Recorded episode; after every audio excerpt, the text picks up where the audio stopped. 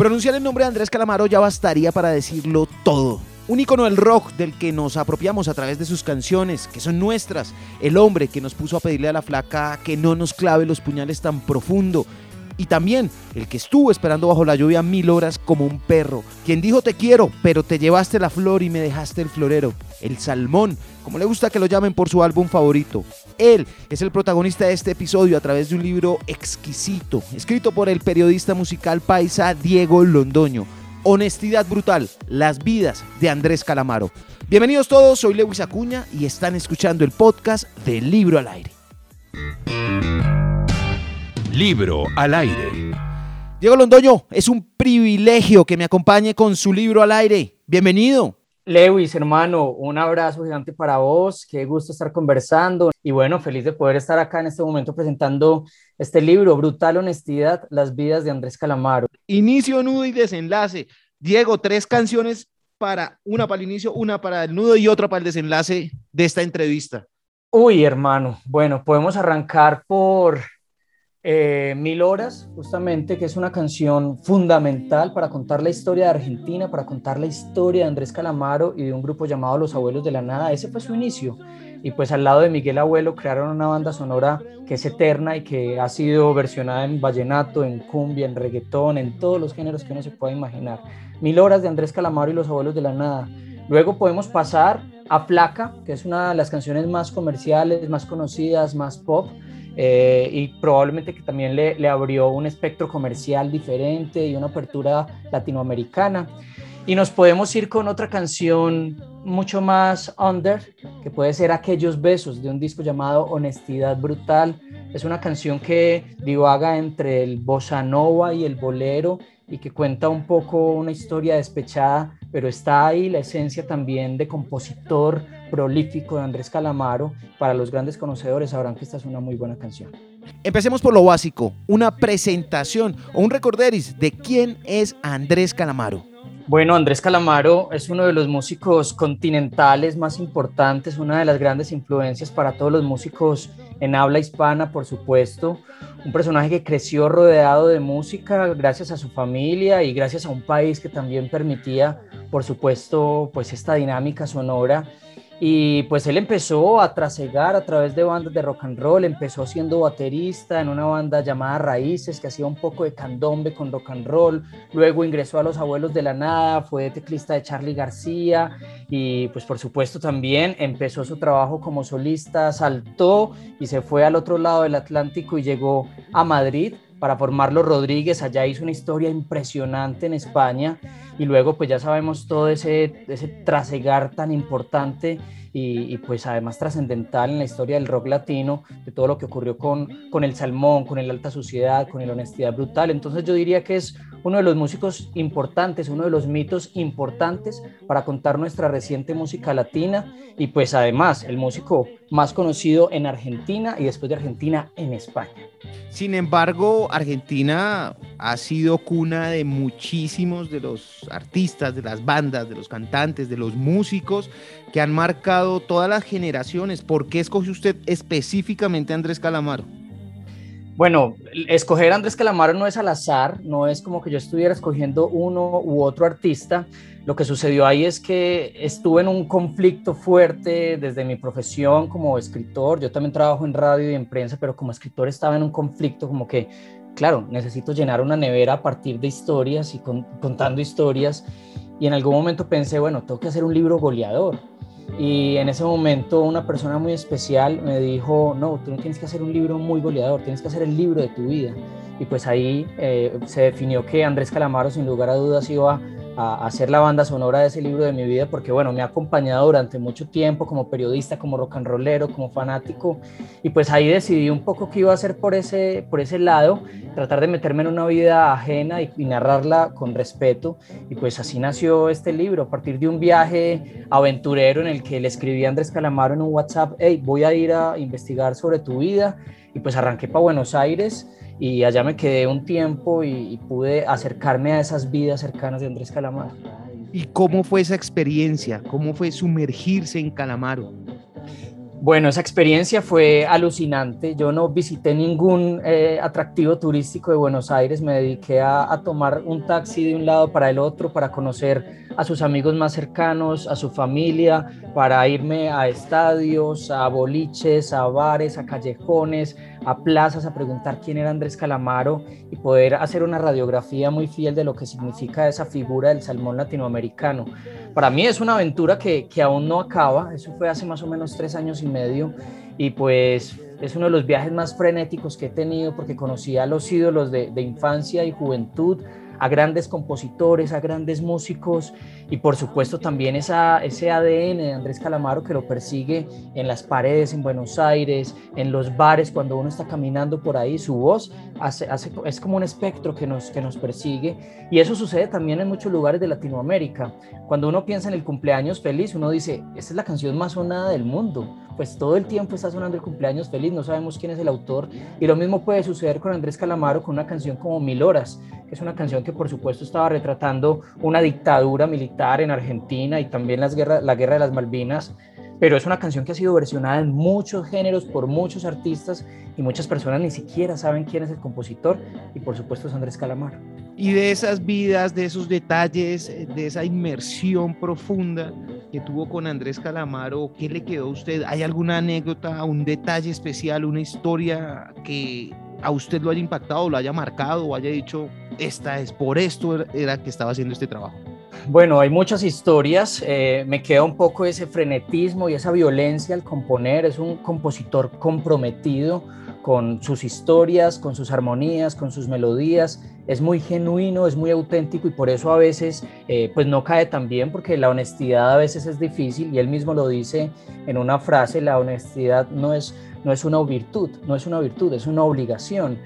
Y justo pues desde, eh, desde ese mismo panorama pues conocí historias maravillosas como la primera canción que él compuso cuando era un niño al lado de su hermano Javier Calamaro. Resulta que los papás de Andrés y de Javier los llevaban a la feria de San Telmo los domingos y en esa feria y en esa calle, es como un septimazo por decirlo de alguna manera, en esa calle hay muchas embajadas de muchos lugares del mundo y pues entraron justamente en una de esas embajadas y pues encontraron un folleto donde estaba el himno de, de, ese país en ese momento y pues ellos empezaron a leerlo y lo que hacían con esos folletos era armar avioncitos y tirarlos. Ese era el juego de dos niños que tenían entre 9 y 10 años y pues Andrés Calamaro cuando leyó ese, ese, ese himno le pareció muy curioso y llegó a la casa, él ya sabía tocar piano y empezó eh, con la letra a tocar el piano y a tratar de adaptarlo. Hizo una canción que se llama Los Eternos, con esa letra supremamente rara, y pues esa puede ser la primera canción de Andrés Calamaro. Entonces de ese tipo ustedes se van a encontrar gran parte de la humanidad detrás de los lentes de estrella, detrás de las luces, de las fotografías, lo que hay detrás de Andrés Calamaro. Y eso es muy bonito porque muchas veces los vemos allá subidos y no entendemos de dónde vienen todas las historias y dónde viene, por supuesto, esa genialidad detrás hay, hay mucha humanidad, detrás hay muchos amigos y, pues está todo ese, ese panorama maravilloso de lo que pasa con la música en Argentina, Lewis. Diego, el momento en el que usted se sienta con él a hablar, a conversar, lo tiene enfrente, básicamente es la inspiración, es el motivo, es el medio y es el fin de su trabajo. ¿Cómo se sintió? Bueno, siempre me daba muchos nervios. El trabajo con Andrés Calamaro fue muy bonito porque de una u otra manera yo empecé a través de WhatsApp a conversar con él y él a decirme muchas cosas y yo, yo decía, estoy hablando con el ídolo de mi vida en un chat de WhatsApp. Y pues eso se convierte en una cuestión menor cuando uno ya empieza a conocer todo su entorno. Él se fue para una gira muy larga en España en ese momento, hace tres años, y me dijo, te dejo todas las llaves de mi familia y de mis amigos pues cuídalas, por supuesto, eh, respétalas y, vamos a hacer una cosa bonita. Y eso fue lo que, lo que sucedió. Yo me senté con todos sus amigos y pues a entender esa inmensidad musical, pero más allá de eso es sentarme en mesas donde solamente sus amigos, su familia y él se han sentado. Eso generaba mucha presión.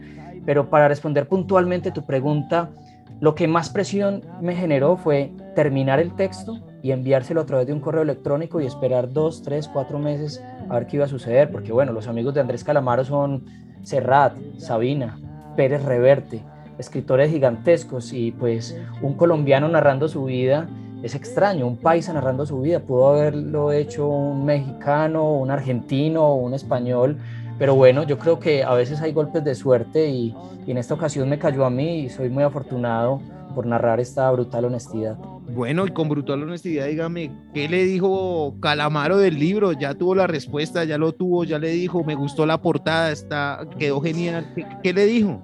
Le encantó, a él le, ha gustado mucho. Yo recibí un feedback muy generoso de parte de él, eh, con detalles muy simples de palabras, de apellidos, pero él, simplemente me dijo con una frase contundente al cerrar, me dijo, qué pedazo de trabajo me has compartido, gracias querido Diego, eh, me siento honrado y además él ama Medellín y ama todo lo que ha sucedido también en esta ciudad, desde lo más trágico hasta lo más hermoso y pues bueno, uno de los ídolos de su vida vino a Medellín y se quedó de por vida, que es Carlos Gardel.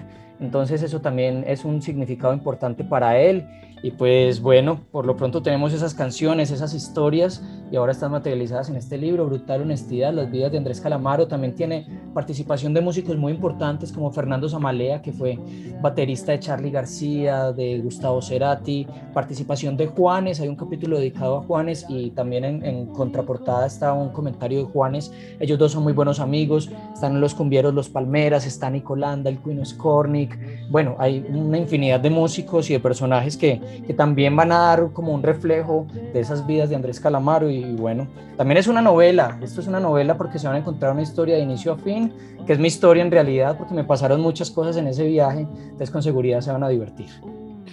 ¿Qué le pasó en ese viaje, Diego? Se me perdió la billetera con todo y, y además esa billetera tenía el pasaporte, entonces bueno, ya se imaginará. Eso está narrado ahí de manera muy curiosa y gracias a esa billetera pues logré subir el obelisco y estar unas cuantas horas en la parte más alta del obelisco, que es una locura. Eh, conocí, por ejemplo, y me metí en historias fantasiosas eh, y me fui a perseguir el peluquero Andrés Calamaro a ver qué podía pasar. Entonces eh, uno se puede encontrar cosas tan sencillas como esa, pero tan profundas como luego de, de su ausencia, porque Andrés Calamaro estuvo encerrado cinco años en un apartamento por muchas situaciones y pues ese regreso fue difícil, entonces contar también ese regreso, cómo fue el regreso de, de un ídolo que nadie esperaba y que ya todo el mundo daba por perdido. Diego, ¿cuáles son los defectos o qué defecto tiene Andrés Calamaro? Bueno, yo creo que e, es complejo hablar de, los defectos, pero a veces eh, puede ser un hombre un poco disperso porque justamente está en función de hacer canciones y escribir versos. Esa es su, su cotidianidad diaria. Él puede escribir 300 versos al día y por eso a veces eh, hablar con él se dificulta, que no lo vería como un defecto porque pues en realidad un autor se dedica a su obra y debería ser así y más en, épocas donde, donde todo es tan complejo, tan digital, tan efímero, eh, podría ser eso. Lo otro es la honestidad, porque a veces la honestidad también duele y es, y es compleja eh, y pues para hablar de defectos de una persona que uno admira tanto es, es, difícil, pero, pero sí, yo creo que, que, que, toda su sinceridad a través de las canciones. Ahora yo escucho la música de Andrés Calamaro con otro sentido totalmente diferente justo porque en muchas ocasiones uno escucha esas canciones y, escucha unas historias raras, pero cuando entendemos eso o cuando ustedes lean este libro, pues van a entender por qué eh, una canción se llama El tren que pasa o por qué se llama Paloma o cuáles son las historias que hay detrás de la parte de adelante, entre muchas otras. Para terminar, Andrés Calamaro ya avisora su final y si es así, ¿cómo lo hace? ¿Se lo contó? ¿Se lo preguntó? Sabe que hemos hablado de eso en, en varias ocasiones y no solo con él, eh, sino con sus amigos y les preguntaba, bueno, todos nos vamos a morir, eh, ¿cuál puede ser esa última canción? O todos nos vamos a morir, ¿qué puede pasar Andrés? Y él dice que prefiere vivir y que ese final lo agarre sin que él se dé cuenta. Él es Diego Londoño, autor de Honestidad Brutal, Las vidas de Andrés Calamaro. Diego, gracias por estar aquí en Libro al Aire, pero sobre todo, gracias por su trabajo, por esta joya de libro. Un fuerte abrazo. Lewis, muchas gracias, un abrazo gigante. Y bueno, bienvenidos a esta brutal honestidad.